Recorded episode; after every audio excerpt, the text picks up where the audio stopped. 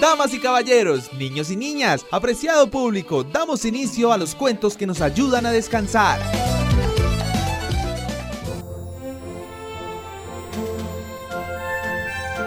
Muy buenas noches, damos comienzo a Cuentos para Descansar y para el día de hoy una amistad monstruosa, escrito por Verónica Massenot y, e ilustrado por Pascal Vilcoyer. Este libro lo encuentran en la Biblioteca Pública José Acevedo y Gómez del municipio de Charalá en el primer piso de la Alcaldía Municipal, en el Parque Principal de Charalá. Es un libro álbum con imágenes muy llamativas y se lo pueden prestar para que su merced lo lleve a su casa, lo lea, lo disfrute y lo regrese de nuevo para poder llevar otro libro.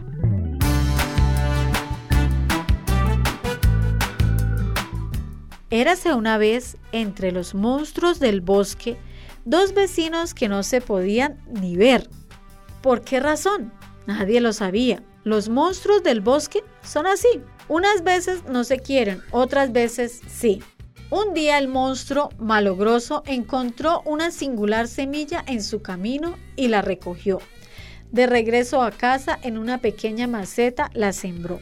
Todas las mañanas miles de ciudadanos le brindaban la cantidad de agua adecuada, le daba y poemas de su libro de jardinería le recitaba. Al fin germinó la singular semilla y se convirtió en una singular planta, robusta, galante y muy bella. Malogroso en su jardín decidió plantarla, así es, justo en las narices de su vecino. Al ver esto, Testa Plana, de la rabia, explotó. ¡Esa maleza me va a dar sombra! ¡Arráncala de inmediato! gritó. Con mi jardín hago lo que yo quiero, respondió Malogroso. De mi jardinería tienes celos. Más agitado que un ejército de piojos, Testaplana se sumergió en su jardín como loco. Estudió sus libros e investigó. Más de 10 singulares semillas encontró y sembró. También se esmeró en cuidarlas, regándolas con agua dulce y recitando hermosos poemas. Obtuvo en unas cuantas semanas un espléndido y singular jardín. Así es, justo en las narices de su vecino. Iracundo, malogroso, juró que a su vecino superar podía.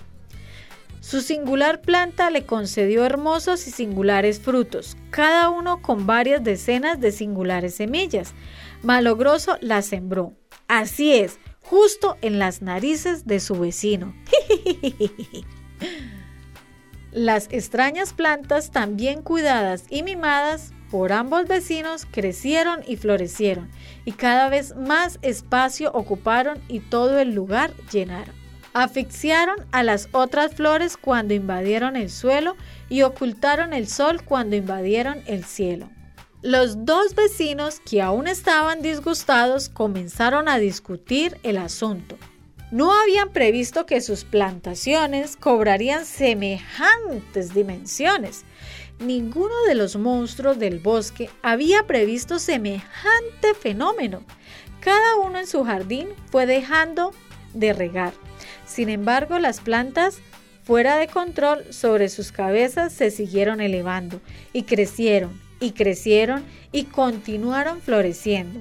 Y aquí las tenemos. Así es, justo en las narices consternadas de los vecinos. Entonces, de común acuerdo, intentaron arrancarlas. En vano. Cuanto más alaban, más al suelo las raíces se aferraban. Al rato la tierra se puso a gemir, luego rechinó y gruñó. ¡Ah! De repente, con siniestros crujidos, se abrió y se tragó de un mordisco a malogroso, testa plana, palas, vestidos, regaderas y libros. Los dos vecinos cayeron durante mucho, mucho tiempo, temblando de miedo, aferrándose el uno al otro, preguntándose en coro si la tortura tendría fin. Cuando por fin aterrizaron, vencidos pero sanos y salvos, Permanecieron un momento atontados, contentos y felices de seguir vivos. Luego, desde el fondo del abismo, adivinando una salida, desde donde un rayo de luz en la penumbra caía, volvieron a trepar y juntos salieron sin chistar. Y aquí los tenemos, así es, del otro lado de la tierra. Desde entonces, nuestros queridos monstruos del bosque han cambiado. Primero que todo, ya no son vecinos, ahora viven bajo el mismo techo. Pero eso no es todo, pues también de este lado singulares semillas abundan por el prado. Decididos a deshacerse de ellas de una vez por todas, apilaron un montón e hicieron una hoguera. ¡Mmm! ¡Qué olor más delicioso! murmuró Testaplana. ¡Mmm! ¡Qué extraordinario sabor! susurró Malogroso.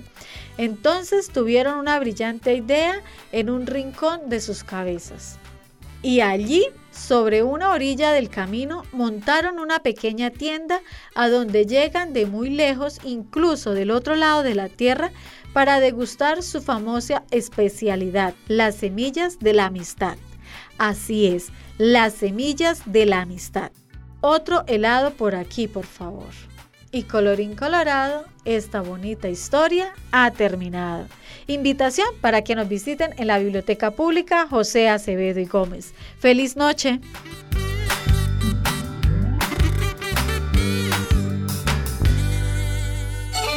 Qué bonito cuento escuchamos, pero ya es hora de ir a dormir. Mañana será otro día y otro cuento para descansar.